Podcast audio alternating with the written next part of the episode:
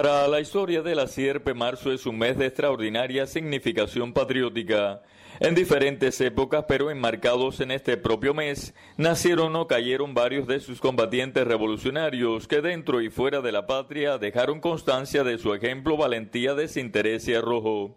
En honor a ello resulta marzo el mes escogido cada año para rendirle homenaje a los mártires de la sierpe, tributo de recordación a esos hombres, en su mayoría jóvenes de su época, que con sangre propia se inscribieron en la inmortalidad.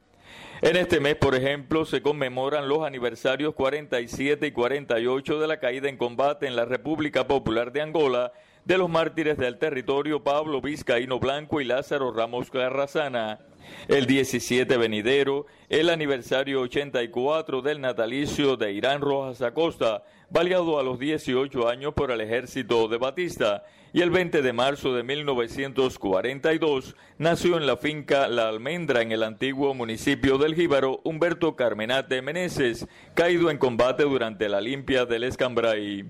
El homenaje durante este mes de marzo a los mártires de la Sierpe incluye charlas y conversatorios por la Unión de Historiadores de Cuba y la Asociación de Combatientes de la Revolución Cubana en centros laborales y estudiantiles seleccionados, visitas a tarjas y otros sitios históricos que lo recuerdan, muestras expositivas en el Museo General Municipal e intercambio con familiares. Se dedican en la Sierpe durante este mes de marzo múltiples actividades de carácter patriótico a homenajear a los mártires del municipio.